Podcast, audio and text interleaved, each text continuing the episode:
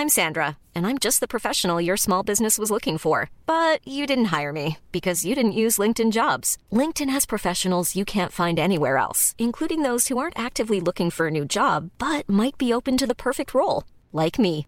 In a given month, over 70% of LinkedIn users don't visit other leading job sites. So if you're not looking on LinkedIn, you'll miss out on great candidates like Sandra. Start hiring professionals like a professional. Post your free job on linkedin.com/people today.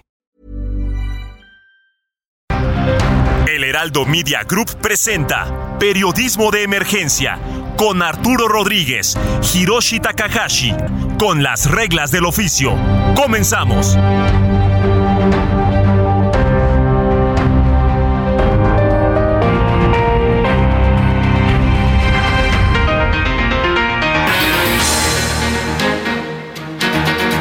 periodismo de emergencia. Son las 10 de la mañana con 4 minutos tiempo del centro de México. Estamos en vivo desde las instalaciones del Heraldo Media Group, como todos los fines de semana. Brenda Ruiz, buenos días. ¿Cómo estás? Mónica Reyes, Hiroshi Takahashi, Arturo Rodríguez. ¿Qué tal su sábado? Domingo, ¿no? No, pero ayer, ¿qué tal estuvo su Ah. sábado? Yo ya no sé qué día vivo, muy bueno. Me- No, pues creo que bueno el tuyo, Moni. Sí, ¿verdad? Ya me marearon, ya no supe Ya ni qué día estaba. Muy buenos días, muy buenos días a a ver, usted en ver, este ¿estamos al lunes? domingo 16 de octubre del 2022. Arturo Rodríguez, desde el norte del país. Arturo, Arturo, hola. También tuvo un sábado largo, parece Sí, ser. se me hace que no está No, no, no, aquí estamos. Muy buenos días. No, los, los que tuvieron un día largo fueron los productores y los que están encargados de los controles porque pues Héctor anda todavía en vivo desde ayer, pero no crea usted que por un asunto alcohólico tuvo que quedarse trabajando para sacar algunos de los programas especiales que usted eh, pues consume en esta entrega del Heraldo. Consume esta- auditivamente. Auditivamente. Y, y- y, Arturo, eh, tú eh, imagino que estuviste muy activo ayer en la tarde noche por todo este asunto de este Alcalde. alcalde de Guerrero, Coahuila, Mario Cedillo. Cuéntanos qué pasó porque las versiones acá en la Ciudad de México pues son muy están muy fragmentadas, Arturo. Cuéntanos un poco de primero eh, Guerrero, Coahuila, ¿qué, qué es lo que puede pasar en ese lugar? No, pues puede pasar de todo porque es un municipio fronterizo y que eh, pues siempre ha tenido desde hace años, pues desde hace unos 15 años, eh, diferentes problemas de seguridad. Yo recuerdo un caso de un alcalde que inclusive fue, eh, ¿cómo, cómo podría decirlo? Eh, castigado, quizás en la vía pública para ponerlo como ejemplo por algún grupo delictivo hace unos 10, 15 años. Eh, no es el, el único asunto que se ha dado ahí en, el municipio de Guerrero, pero eh, creo que desde hace pues ya unos 6, 7 años, eh, la entidad es, eh, pues tiene buenos indicadores, no ha tenido situaciones de seguridad tan graves. Y esta vez lo que sabemos es que él regresaba de una presentación en Oaxaca de pueblos mágicos, iba con la regidora de cultura, con algunos otros funcionarios, su esposa, un niño, uno de sus niños, y este, y bueno, pues ahí en, en, en Tamaulipas quizás fue demasiado llamativo su su convoy o lo, pues eran 10 personas, me imagino que iban en dos vehículos, Ajá. este, y le llamó la atención ahí a los a los eh, a los feos.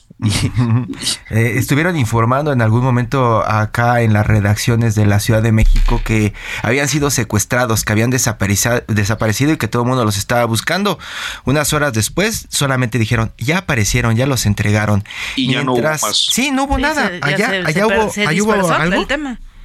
Mira, lo único es que no es la primera ocasión, eh, justo lo comentaba con, con Carlos Manuel Juárez, ustedes lo, conocemos bien porque bueno, es, ha sido acá el programa eh, periodista tamaulipeco, eh, y, y ellos generaron una, un reportaje o una nota sobre diferentes desapariciones que se han dado y que luego la gente aparece pero nadie dice nada, ¿no? Es como eh, siempre muy eh, se presta pues a la, a la especulación sobre pues cómo negocian los cuerpos de seguridad con qué qué, es lo que ocurre ahí. Eh, eh, siempre tan oscuro, Tamaulipas, tan tierra de nadie. Y este, y por cierto, esta semana el presidente López Obrador presenta una estrategia de seguridad específica para Tamaulipas, ¿no?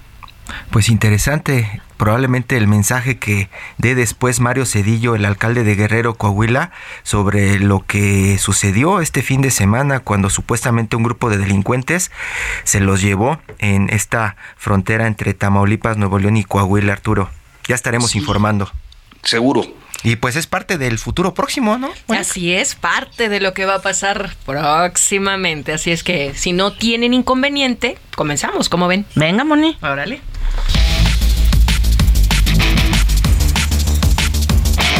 Viene una semana recargada prácticamente en todos los ámbitos de la vida pública. El lunes, en el ámbito de la justicia, se espera sea emitida la sentencia por el feminicidio de Ingrid Escamilla, uno de los casos que activó la movilización feminista y colocó a medios de comunicación ante una reevaluación de definiciones editoriales. Toca el turno al Poder Judicial. En materia de justicia, esta semana se revisa el amparo del exgobernador de Tamaulipas, Francisco Javier García, cabeza de vaca. El martes, cosa curiosa, los diputados de la Comisión de Defensa Nacional acuden a la Sedena para reunirse con el titular Luis Crescencio Sandoval. Lo peculiar del encuentro es que el general secretario no vaya a la Cámara de Diputados.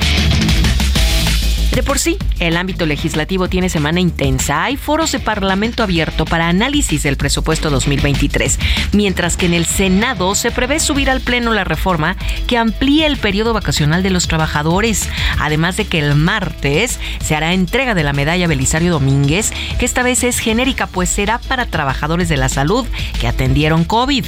El jueves, los diputados alcanzan el plazo mínimo sobre la ley de ingresos. Además, durante la semana comparecen ante legislativo la secretaria de Seguridad, Rosa Isela Rodríguez, y el titular de Agricultura, Víctor Manuel Villalobos, respectivamente. Los colectivos de desaparecidos van a La Haya el martes, donde exigirán a la Corte Penal Internacional que abra investigaciones por crímenes de lesa humanidad en México. Al día siguiente, la Corte Interamericana de Derechos Humanos recibirá a colectivos que interpondrán denuncia para indagar las desapariciones durante el gobierno de Javier Duarte en Veracruz. Y el mismo martes, el presidente López Obrador presentará una estrategia de seguridad para Tamaulipas. Periodismo de emergencia. Con las reglas del oficio. Muchas gracias a Mónica Reyes por este futuro próximo y hemos estado platicando cómo en los últimos días México ha sido testigo de este recrudecimiento en los casos de violencia. Han derivado en algunos casos en enfrentamientos entre fuerzas de seguridad y elementos del crimen organizado. Ya platicábamos del alcalde de Guerrero, Coahuila, que pues prácticamente todo quedó en paz, pero hubo asuntos allá en Jiquipilas, Chiapas, por ejemplo, y también una masacre en San Miguel Totolapan, en Guerrero, que siguen dando mucho de qué hablar y generando muchísimas preguntas. Y la de anoche en Irapuato, 12 personas más asesinadas. Otro ataque allá que pues de pronto ya se convierte una nota roja más en esa zona del Bajío. De Pero pronto parece esos que las primeras avales, planas se han vuelto una nota roja en las últimas todos los siete, fines ocho de semanas. semana, todos los Sí. fines de semana también se intensifica. Buscamos a Isaín Mandujano, corresponsal de proceso allá en Chiapas, precisamente para que nos cuente qué es lo que está pasando allá en Chiapas, en específico en Jiquipilas.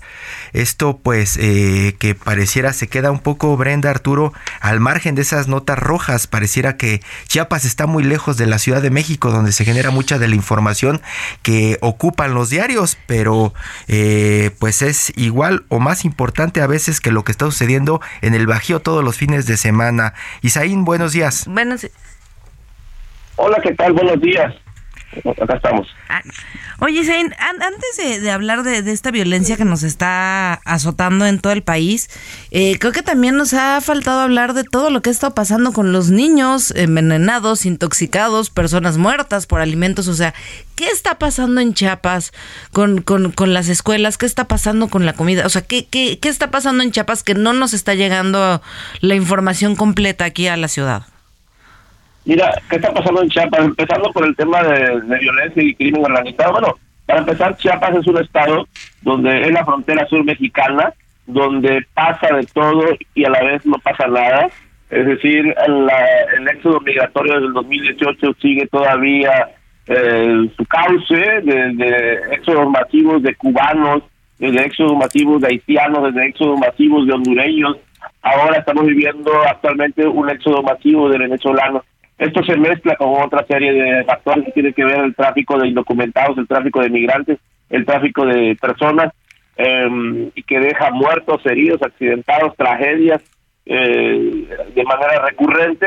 Y pues bueno, también Chiapas, la frontera sur, donde entran armas, donde entran drogas, donde aterrizan avionetas, donde hay pistas clandestinas de aterrizaje, donde hay una serie de actividades delictivas que se mezclan, como el tráfico de manera ilegal, como el tráfico de mercancías robadas, como el, en fin, eh, muchas actividades ilícitas. Chiapas es la, es, la, es el embudo de la, de la delincuencia también pero te voy a decir una cosa, desde la guerra declarada de Felipe Calderón hasta la fecha, nunca habíamos tenido una violencia como la que estamos viviendo desde julio del 2007 a la fecha. ¿Qué pasó? Durante muchos años había un capo aquí en Chiapas, en la frontera sur, que efectivamente se le decían el señor de la frontera sur, don Gilberto Rivera Amarilla Antioquí, y pues bueno, él durante muchos muchos años él tuvo el control y cuando él fue detenido en Guatemala y, y, deportado a Estados Unidos, pues quedó, y, allá murió en Estados Unidos, quedó su hijo al, al, cargo de esta del control de esta frontera del cártel de Sinaloa. Sin embargo, eh, su hijo fue asesinado el, el, 7 de julio del, 2021, hace más de un año, eh, y a raíz de la muerte de, del Junior, porque era Gilberto Rivera Beltrán, ustedes pueden ver ahí, ustedes audiencia, Arturo, Hiroshi y Brenda, y pues bueno, a raíz de esta situación de la muerte de, del Junior, se desató una serie de violencias de grupos disputándose el control de la, del territorio de esta región. Y bueno, específicamente eh, estalló en la, región fronteriza que tiene que ver con la Trinitaria Comalapa, pegada a, la, a la Mesilla, en Guatemala, Guatemala. Ahí se dio una serie de lucha cruenta entre dos grupos del crimen organizado peleando el control de esta región, que es donde entra la mayor parte de drogas, armas combustibles robados y qué sé más, muchas cosas más. Y pues bueno, ha dejado una estela de decenas, decenas de desaparecidos y muertos en esta región, desplazamientos forzados y todo eso. Y pues bueno, este mismo conflicto tiene que ver con lo mismo que está pasando en dos municipios de aquí colindantes con Oaxaca, y son, para ser precisos, Cintalapa y Jiquipilas, donde estos mismos grupos están controlando, están disputándose el control del territorio para poder eh, traficar pues, negocios en esas regiones. La verdad es que sí, hasta desde la guerra declarada con Felipe Calderón, nunca Chiapas había tenido ese tipo de... Habían, sí, había incidentes, pero no como estos de este nivel donde hay decenas de detenidos, donde hay choques, enfrentamientos que solo habíamos visto en, en las noticias que ocurrían en otros estados del centro y del norte del país, pero nunca en Chiapas.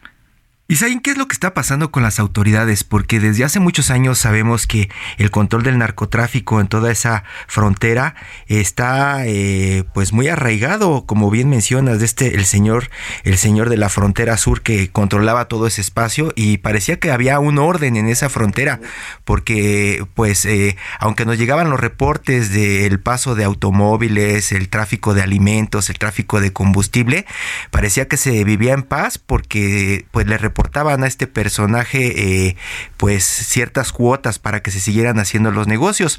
El tipo de cambio en la frontera ya, por ejemplo, en, Tapachula, ¿no? El tipo de cambio, la gente en los tianguis con los fajos de billetes para los que cruzaban, eh, los policías solamente viendo cómo cruzaban la mercancía y algunos reporteros yendo cada año a hacer este reportaje supuestamente de cómo cruzaban en unas condiciones muy difíciles los migrantes, que era pues este hasta de risa, ¿no? Ver cómo pasaban pasaban prácticamente caminando sin ningún problema.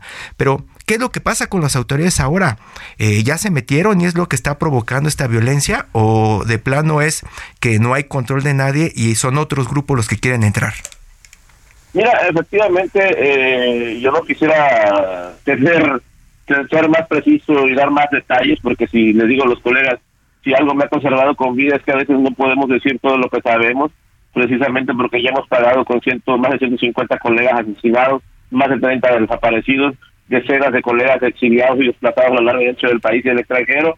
A veces los periodistas sabemos cosas que a veces no podemos decir por una situación de sobrevivencia, ¿no? Realmente en la urbe de concreto como la Ciudad de México, hasta es a veces un poquito más fácil perderse en, en, esa multitud de millones de, mexicanos. Sin embargo, en Chiapas estamos perfectamente ubicados y saben quién es quién y dónde estamos. Y a veces los periodistas en, provincia estamos siendo más vulnerables a los embates de la violencia y el crimen organizado. A veces los colegas eh, hemos sido cautelosos en autocensurarnos, eh, más por salvar la vida, ¿no? Porque ya también hemos visto esta situación terrible de violencia y a veces sabemos cosas que no podemos decir y, y, realmente eh, hay gente que se ha atrevido a, hablar y pues bueno, ha pagado ya claro esta situación. La verdad lo que te puedo decir es que Chiapas es una frontera disputada donde se decía que habían pactos no escritos, reglas, reglas no escritas, donde se podía pasar de todo, pero no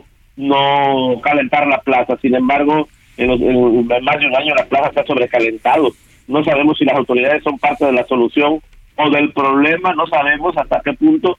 Lo que sí te puedo decir es que nosotros como periodistas hemos sido muy cautelosos en no meternos más allá de donde la vida puede correr peligro. La verdad es que eh, no podemos a veces decirlo todo, no porque no queramos, sino porque también esto es, es un riesgo permanente que estamos viviendo. A veces nos ha tocado coincidir con eh, en carretera, en algún lugar de aquí de la ciudad, con grupos de personas sospechosas, armadas, y, pues tienes que hacer un lado y, prácticamente no puedes decir nada, porque no sabes hasta qué punto, qué autoridad, qué policía podría estar implicado e involucrado. Y, si las autoridades no nos combaten, lo, lo que puede hacer con su trabajo periodístico. Tampoco no hay que jugarle al héroe. Difícil, difícil. Arturo Rodríguez. Isaí, muy buenos días. ¿Cómo estás, colega? Buenos días. Oye, pues y, creo que uno de los temas que a mí me llama la atención es hasta qué punto la violencia, eh, que de por sí es, eh, digamos, violencia social, eh, que ha habido desde hace décadas, grupos paramilitares, gente armada, se ha relacionado, digamos que con los grupos delictivos, con los grupos del, del crimen organizado. Mira, Efectivamente, eso es un tema también interesante, el tipo, la violencia social. Mira, desde la masacre de Actial, desde la, desde la masacre de Actial no hubo desarme de los grupos paramilitares, por ejemplo, en Chenaló, y, y hay muchos grupos paramilitares. Mira, los indígenas de Chamula también están armados, en Panteló están los machetes, en la zona norte de San Cristóbal también hay grupos civiles armados. Eh, en fin, uh, yo lo que te puedo decir es que los indígenas difícilmente se van a someter a los cárteles estos grandes del crimen organizado. Podrán tener una relación de tú a tú. Los indígenas son un grupo, eh, los hostiles principalmente, que se han visto involucrados en el tipo de actividades ilícitas como el tráfico de migrantes, el tráfico de madera ilegal, el tráfico de armas, el tráfico de mercancías robadas eh, y muchos otros eh, negocios y del giro negro, del mercado negro, como hablan de la pornografía infantil también. Eh, venta de seguridad y protección también. Em, yo creo que estos, eh, hay otro tipo de violencia. Los indígenas caminan aparte, los pueblos originarios caminan aparte. Eh, podrán tener una relación de tú a tú con los grupos de criminales, pero no se someten a ellos. Yo no, yo no, yo no imagino a, a, un, a un grupo del tipo organizado, por ejemplo, Larín o Cachlán o Mestizo entrando a las comunidades y queriendo someter a los indígenas. Difícilmente lo van a hacer antes los linchan y los agarran quemados, pero pero no van a dejarse someter, porque son un grupo muy reacio, muy unido. Lo que sí van pueden establecer es una relación de igualdad, de tú a tú, ¿no? Y los indígenas, algunos, no quiero generalizar también, porque es un error generalizar. Lo que sí se puede decir es que, algunos grupos eh, no tienen escrúpulos en hacer dinero de aquellos que, en hacer negocio de aquellos que deje, que deje dinero, sea legal o ilegal. Lo digo porque lo hemos reporteado, lo hemos documentado, lo hemos investigado y ellos este, sí se ven involucrados algunos grupos en el robo de autos, en, el tráfico de migrantes, en el tráfico de armas, en otros tipos de, incidencias delictivas. Lo que ahorita puedo decir es que también hay son dos fenómenos. El crimen organizado es un asunto aparte. La verdad, hablar de crimen organizado es más riesgoso que hablar de la violencia social que se vive en los altos de Chiapas. Nosotros es más fácil que yo te comente y que te cuente qué está pasando en materia de violencia social a que te comente y qué está pasando en materia de crimen organizado conocemos, también esta, este asunto de, los, de, los, de las disputas por la tierra, disputas por el territorio, de grupos civiles armados en Aldama, Chenaló, Panteló, Chamula, eh, y muchos otros grupos de Los Altos, Ocosingo, Altamirán, donde nos ha tocado estar también, y donde los zapatistas también están ahí como otro actor aparte, ¿no? Pero la verdad es que ha dejado mucha muerte, desplazamiento, y pues bueno, cada, cada tema es específico, no podemos generalizar. Te puedo hablar de la zona norte de San Cristóbal, es una problemática diferente a Chamula, otra diferente a Chenaló, otra diferente a Aldama, otra diferente a Panteló, otra diferente a Uchut, al, Altamirano, Cocingo, y en fin, eh, esta, este, este Chiapas es un polvorín, es una es un estado minado, donde quiera que pises está ya una, una mina y, la verdad es que, que por lo menos te lo esperas, brinca la liebre y está ya la problemática delictiva en Chiapas. Isaín Mandujano, corresponsal de proceso en Chiapas. Muchísimas gracias, Isaín. Pues ya nos contaste un poco de qué es lo que ocurre y las dificultades que hay para informar.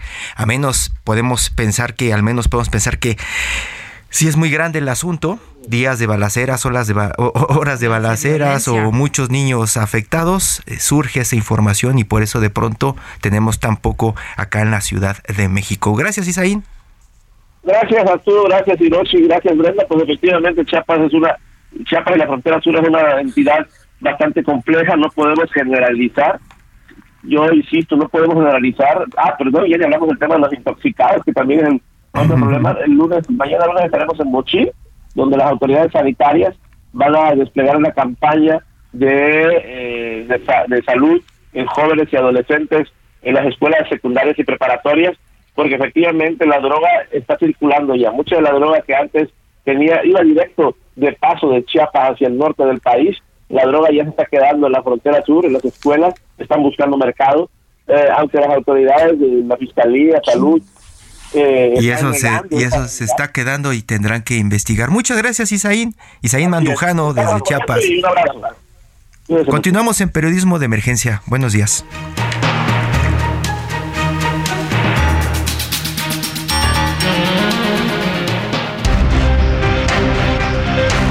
En un momento continuamos en Periodismo de Emergencia por el Heraldo Radio.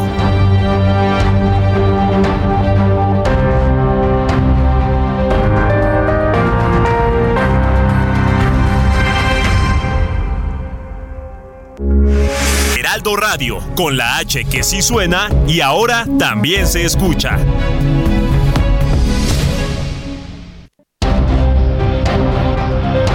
Regresamos a Periodismo de Emergencia con las reglas del oficio.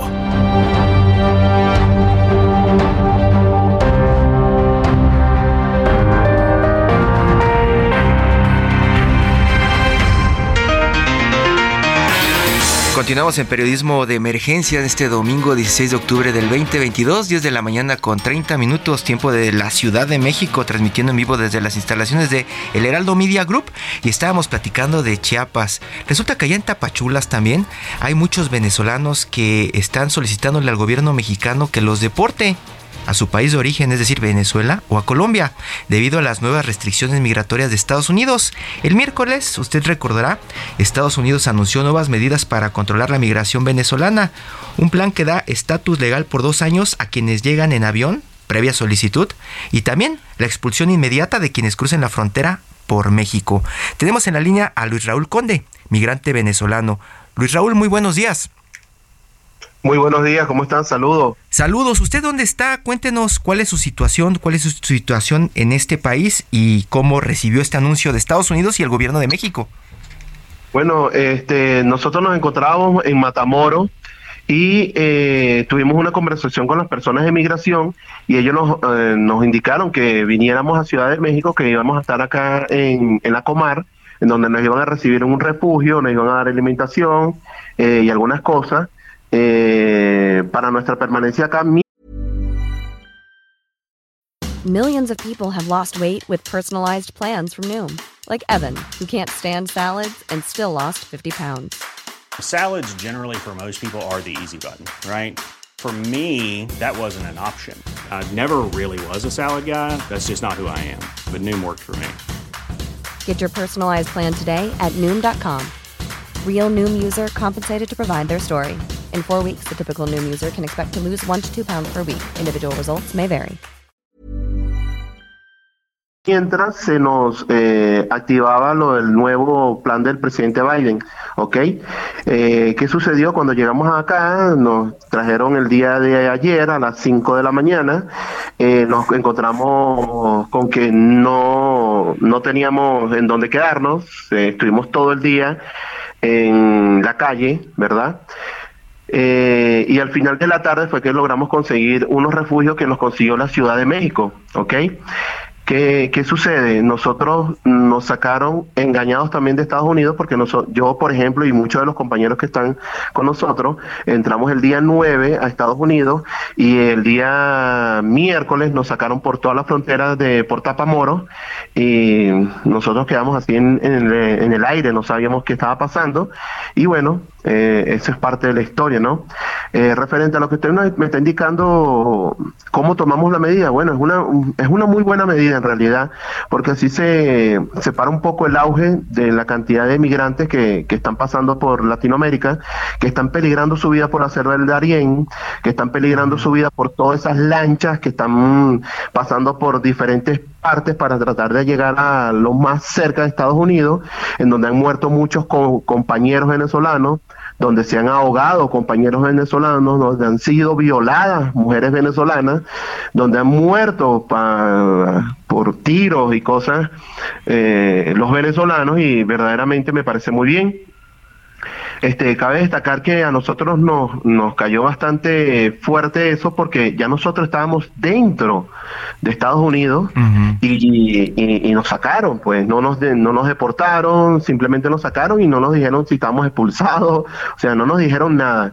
Cuando llegamos a Matamoros, eh, esa es frontera con Nashville, cuando llegamos a Matamoros en el puente internacional, mm, las personas de migración de, de, acá de México nos indicaron que no sabían lo que estaba pasando, que era algo muy nuevo y que eh, ellos nos iban a prestar cualquier tipo de colaboración.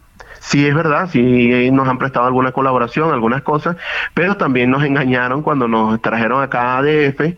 Ahorita nos encontramos en ese, eh, ya, un momentico, déjeme buscar el nombre del centro en donde estamos, porque pues estaban, estaban, en Estados Unidos y amanecieron en la Ciudad de México a partir de una pues eh, supuesta orden que da el gobierno de Estados Unidos y un supuesto apoyo que va a dar el gobierno de México. Además engañados, que es lo peor, ¿no? Que dice Luis Raúl. Y es una de las quejas que están saliendo en todos lados, tanto en el sur de México como en el sur de Estados Unidos, en el norte de México, de los venezolanos que ya prácticamente estaban en Estados Unidos esperando eh, pues papeles o ser instalados en algún lugar para ser apoyados y de pronto van para atrás. Oye, Luis Raúl, ¿y qué le dirías al, auditorio que, que, que, nos está escuchando y que, sentimos, de hecho, con ustedes, con, mucha empatía y mucho dolor la situación por la cual están atravesando? ¿Cómo podemos ayudarlos? ¿En qué podríamos ayudarlos? Mira, sinceramente nosotros necesitamos ropa porque, por ejemplo, yo todavía sigo con ropa de preso en Estados Unidos, ¿verdad? Hay muchos compañeros que no tienen zapatos y cosas así. ¿verdad? Pero nosotros también, una de las cosas que quisiéramos que nos ayudara eh, con el gobierno de México es que nos den nosotros, recuerden algo, nosotros no podemos pedir ni visa humanitaria, no podemos pedir ni asilo político, no podemos hacer nada de eso porque eso nos cortaría la entrada o, para poder eh, tratar de entrar a Estados Unidos con el nuevo sistema del presidente Biden. Pero si nosotros queremos, sí queremos trabajar, no queremos que el gobierno de México se sienta agobiado con la presencia de nosotros acá porque somos, muchos somos, disculpen, somos más los buenos que los malos. Acá vemos muchas personas que queremos trabajar y queremos ser honrados, pero también queremos tener el tiempo necesario para poder tener nuestro ingreso a Estados Unidos, pero tampoco queremos ser una carga para el gobierno de México, ¿me entiendes? Y, por ejemplo, ahorita en Cafemín hay, hay niños, hay mujeres, hay esposos y necesitamos esa ropa. Yo de verdad le doy las gracias al gobierno de, acá de, DF que nos, nos está apoyando porque nos, nos, han llegado reporteros, nos han tratado bien, eh, a la comunidad venezolana, de verdad que les doy todas las gracias del mundo porque nos han estado apoyando con ropa, con alimentación, con comida y, y también es lo que le digo, quisiéramos que nos ayudaran a conseguir trabajo para no ser tanta carga para el gobierno de México. Fueron expulsados y muchos se quejan también de que están portando la ropa de prisionero de Estados Unidos en este momento acá en México. ¿Y cuál es como el aliciente o qué es lo que les dicen de la próxima entrada a Estados Unidos, siendo que ya estaban allá? Bueno, este eh, resulta que mm, a nosotros nos dijeron que lo que nosotros logramos en el puente internacional eh, fue algo icónico porque ninguna eh, ningún ente de migración de Estados Unidos había salido a hablar con migrantes, ¿ok? Ellos llegaron al puente justo entre Estados Unidos y México. no, no sé el nombre porque el otro compañero que estaba conmigo, eh, Jonathan, fue el que logró hablar con, con, esa autoridad de la Patrol, ¿ok? En donde nos entregaron un papel en donde nos, nos estipula todas las, las cuestiones que tenemos que seguir para el nuevo, para la nueva entrada de Estados Unidos, ¿ok? Entonces, estuvimos de acuerdo y, decimos que sí vamos a llenar, tratar de llenar los requisitos para poder hacer entrada, pero es, lamentable que nos hayan sacado de esa forma engañados porque, o sea, ya nosotros estábamos dentro de Estados Unidos y así como nosotros, ya son una gran cantidad de personas que estaban dentro, que fueron procesados, que están igual en Tapachula, eh, disculpa, Tapachula no, eh, están ahí en Matamoro y en otros eh, parte de la frontera norte, ¿ok? De acá de México y están en ese mismo estatus que nosotros. Entonces, no, de verdad no sé qué cantidad de personas son porque diariamente siguen sacando de los calabozos de Estados Unidos engañando a las personas hacia acá, hacia México. Oye Luis, ¿y tienes contacto con, con tus compatriotas que, que, están también en la frontera sur? Que ahorita platicábamos también con Isaín, que se está convirtiendo también en una situación ya muy compleja en el sur de México, eh, no solo para los venezolanos, para los migrantes en general, pero en estos últimos días hemos sabido más de, de casos de, de venezolanos. Sí hemos tenido contacto con personas que están en la frontera sur de México y e, es lamentable, los engañan también diciéndole, por ejemplo, habían regado una comunicación por ahí de que todavía habían 90 días para pasar la frontera de Estados Unidos y esas cosas y eso es totalmente falso. Entonces, ¿quién se encarga de dar esa mala información? ¿Por qué se encargan de dar esa mala información? ¿Para qué se encargan de dar esa mala información? Para que los venezolanos y todos los migrantes quieran seguir pasando y seguir siendo robados por los agentes de migración y todas esas personas durante todo el trayecto desde Tapachula hasta la frontera norte, todas las alcabalas paran a los autobuses y le piden dinero a todos los compañeros. Eso es una denuncia que hago acá formal y directamente. Todas las alcabalas de la guardia, de migración, de todo eso, le piden dinero a todos los compañeros como si esto fuera un negocio. O sea, eso es horrible. ¿Qué le pasa a las personas? No son seres humanos, no tienen familia o no entienden que muchos de nosotros que somos migrantes venimos con el dinero corto, no tenemos, fíjense, ahorita por ejemplo están diciendo que para entrar a Estados Unidos hay que entrar con un vuelo de avión. Yo no tengo para comprar un, vuelo de avión. Yo estoy, yo, yo, estoy en DF, pero si yo me puedo trasladar vía autobús hasta eh, Matamoros nuevamente y tratar de cruzar por la por el puente, yo lo haría. Es, lo que te iba a decir, eh, eh, los expulsaron de Estados Unidos, están ahora en la Ciudad de México, les quitaron muchísimos cientos de kilómetros de recorrido y lo que están diciendo es que pueden entrar en un avión de Estados Unidos y así se considerará su entrada. Pero eh, ustedes están en este momento en la Ciudad de México libres o están como detenidos? No, estamos, el día de ayer estuvimos libres, estuvimos en la calle, ¿ok? Y el día anoche nos trajeron a, a Cafemín y a otro, otro sitio a donde nos están prestando el apoyo. Pero recuerde algo, estos, estos centros eh, están copados, hay muchas personas, los recursos se acaban y todo eso. Este, y a muchos compañeros le quitaron su cédula de identidad, le quitaron los pasaportes y toda esa documentación está en Estados Unidos. O sea, por ejemplo, ¿cómo me van a dar a mí me van a dejar a mí montarme en un avión si no tengo pasaporte. O sea, que, nos trancaron de todas las formas. Y, en esta situación que estoy yo, me, me, atrevo a decir que habemos mil, dos mil personas en este mismo estado, en esta misma situación.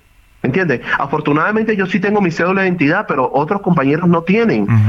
otros compañeros, fíjense lo que nos pasaron con otros compañeros, que las esposas de nuestros compañeros están en Estados Unidos.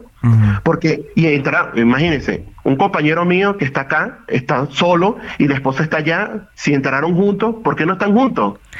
Y entonces, ahorita, ¿qué hay aquí más, Luis? Hombres, mujeres, hay menores de edad, hay niños. Sí, hay menores de edad, hay niños, hay mujeres, hay personas embarazadas. Eh, estamos tratando de hacer una lista eh, para saber de qué cantidad de, niños tenemos, de qué cantidad de niñas tenemos. Estamos tratando nosotros mismos de hacer una fundación Chamos sin fronteras, ¿ok? Porque nos queremos, nosotros mismos queremos organizarnos, porque somos personas de bien, personas trabajadoras, personas luchadoras. No somos la cantidad de personas que de repente, eh, y, bueno, si quieren que me tengan rabia los compañeros que están allá en Estados Unidos, que han, eh, han hecho lo malo, que no han trabajado, que se la pasan pidiendo dinero, nosotros no queremos pedir dinero, nosotros queremos trabajar y luchar por el bien de nuestra comunidad venezolana. Arturo Rodríguez. Señor. Sí, y creo que el, tema es, eh, me llama mucho la atención que no, pues eh, suele haber una descalificación a, la comunidad venezolana que migra eh, en relación a preferencias políticas y, pues yo quisiera saber si hay una situación de, de, preferencia política, de, de eh, eh, exilio, autoexilio o eh, hay motivación económica en, en, estas, en estos grupos como migratorios como el suyo? No, no, no. Este, todos somos iguales, todos somos las mismas personas. Este, imagínense, todos somos migrantes, todos pasamos por el Darién, o la mayoría pasó por la selva del Darién, y de verdad que yo creo que ahí no hay ningún tipo de política ni nada. De hecho, a mí me intentaron me intentan descalificar como, como que yo soy chavista. De hecho, me tildaron de que yo soy un plan desestabilizador en Estados Unidos eh, para, no sé, desestabilizar qué. Yo salí de Venezuela hace siete años y, no más nunca tuve contacto con, con nadie en Venezuela y, Imagínense, o sea, a mí me cayó eso así porque un reportero acá en Ciudad de México me dijo, Luis, ¿qué me puedes decir tú sobre esta situación tuya? Me están diciendo que tú eres un plan desestabilizador de, eh, para entrar a Estados Unidos y yo, wow, me quedé sin uñas en el Darién, estoy enfermo, tengo bronquitis, estoy tomando medicina y voy a estar yo pensando en un plan desestabilizador en Estados Unidos, por el amor de Dios. ¿En qué cabeza cabe? Sí, fui funcionario público en Venezuela, sí, trabajé en una alcaldía chavista, sí, pero porque yo tengo que trabajar, yo soy eh, topógrafo, soy una persona de bien, una persona trabajadora, tengo tres hijas, o sea, yo tengo que mantener mi familia y, uno tiene que trabajar o no. Y por como era paramédico, rescatista, estuve ayudando a muchas personas, las personas de izquierda sí me decían, mira, te estoy viendo de aquel lado ayudando a las personas, pero yo soy, esa es la esencia de uno, ayudar y bueno, sufrí un atentado y salí corriendo de Venezuela. Luis, ¿y no se estará pensando desde las autoridades de Estados Unidos y de México pues cansarlos y que se regresen como algunos eh, venezolanos y ecuatorianos ya están pidiendo allá en la frontera sur de México diciendo que mejor se regresan a Colombia o a Venezuela porque no quieren estar enfrentando esto que están viviendo personas como tú? Sí, sí, yo sé que ese es un plan estratégico de hecho, eh, en, muchas formas, ese es un plan, ¿verdad? En donde llegan al cansancio de la persona, que la persona se canse de, disculpen, de, estar en, estos centros, en estos centros, de, dormir en el piso, de pasar frío, de pasar hambre. O sea, son muchas cosas, compañeros, y de verdad que yo lamento mucho la situación de todos mis compañeros y de todos los migrantes de Latinoamérica que de verdad van por un, por un por ese sueño americano, vamos a decirlo así, por y es fuerte, de verdad, es bastante fuerte. Yo he llorado, mire, yo soy una persona de 43 años y, y he llorado y digo, Dios, ¿qué está pasando? Pero es, fuerte, hermano, de verdad que a veces, wow, no sé ni qué decir. Sí, pues los venezolanos, mucho de lo que dicen es, soy de un país que ya no existe, ¿no? Y en este momento estar en un país que pues tampoco es donde quieres estar y con engaños debe ser súper difícil. Bueno, fíjense algo, este, eh, mi segunda opción, ¿verdad?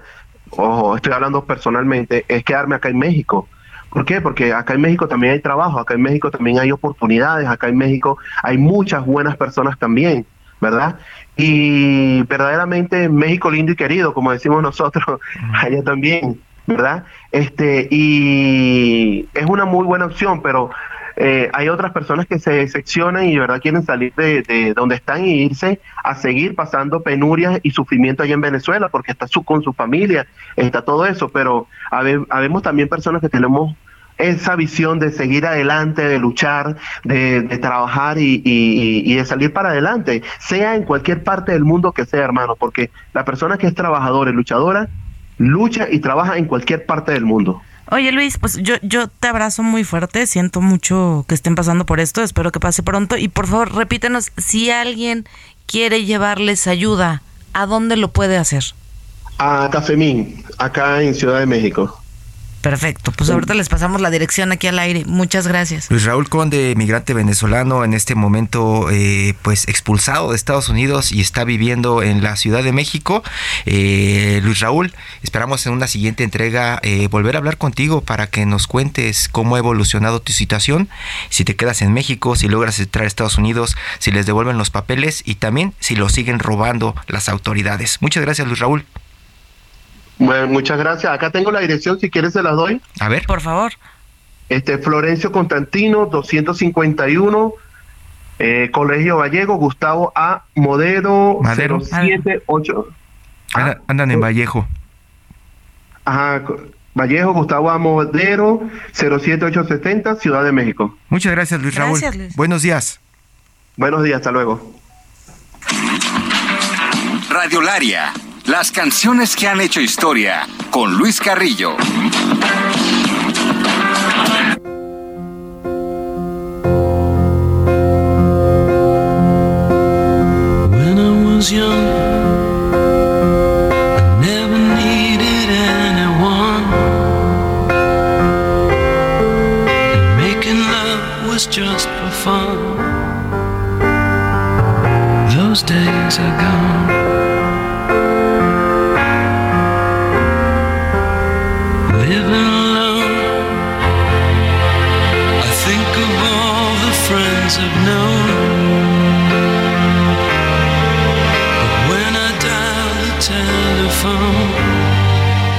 Carrillo, muy buenos días. Arrancamos con All by Myself, un soundtrack que podría ser el de la vida de muchísimas de las personas que en este momento están enfrentando situaciones difíciles. Luis, buenos días.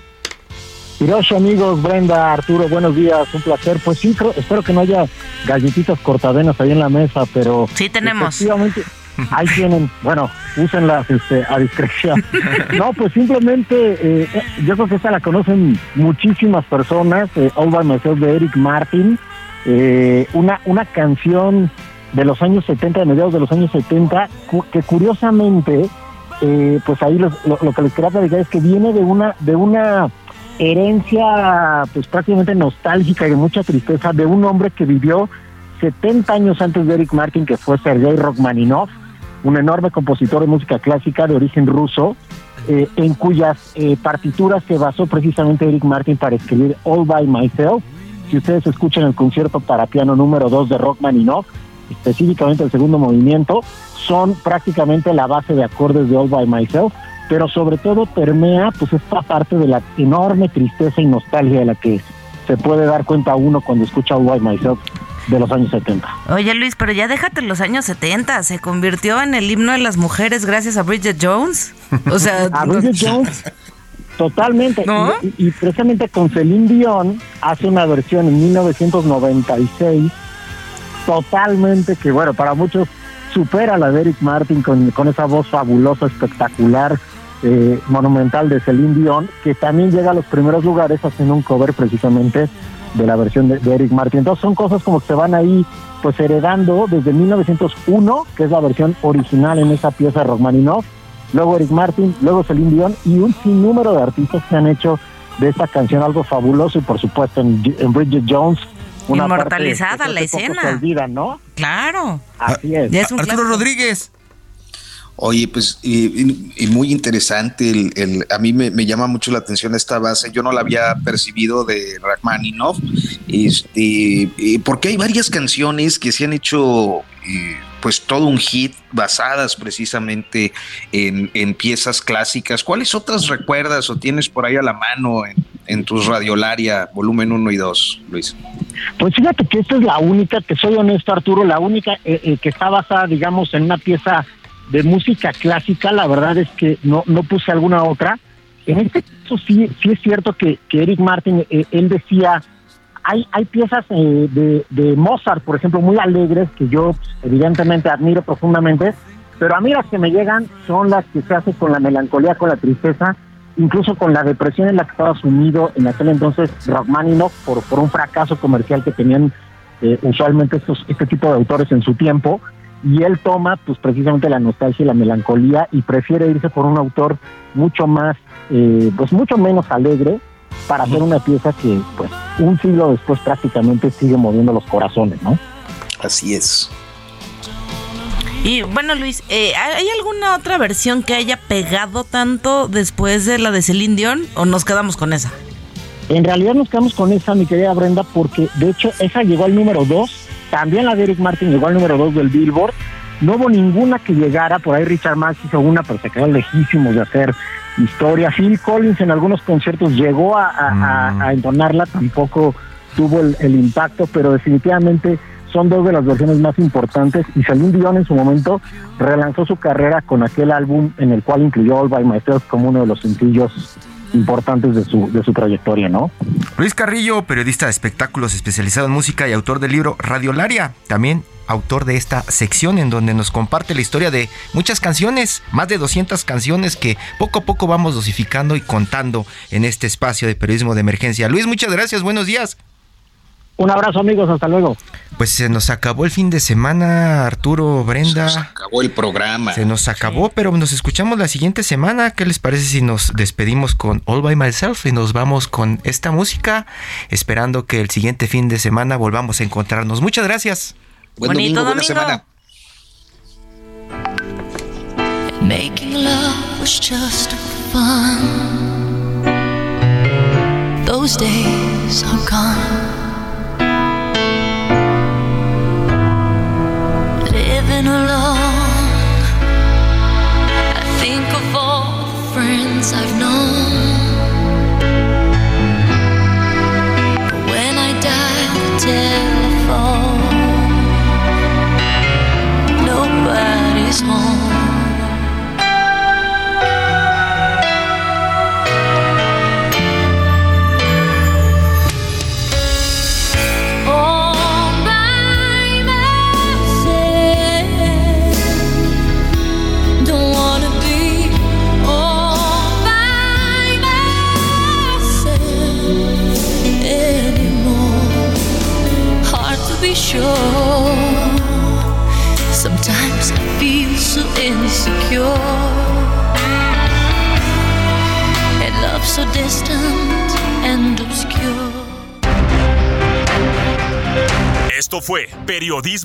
Emergencia, con las reglas del oficio, en el Heraldo Media Group.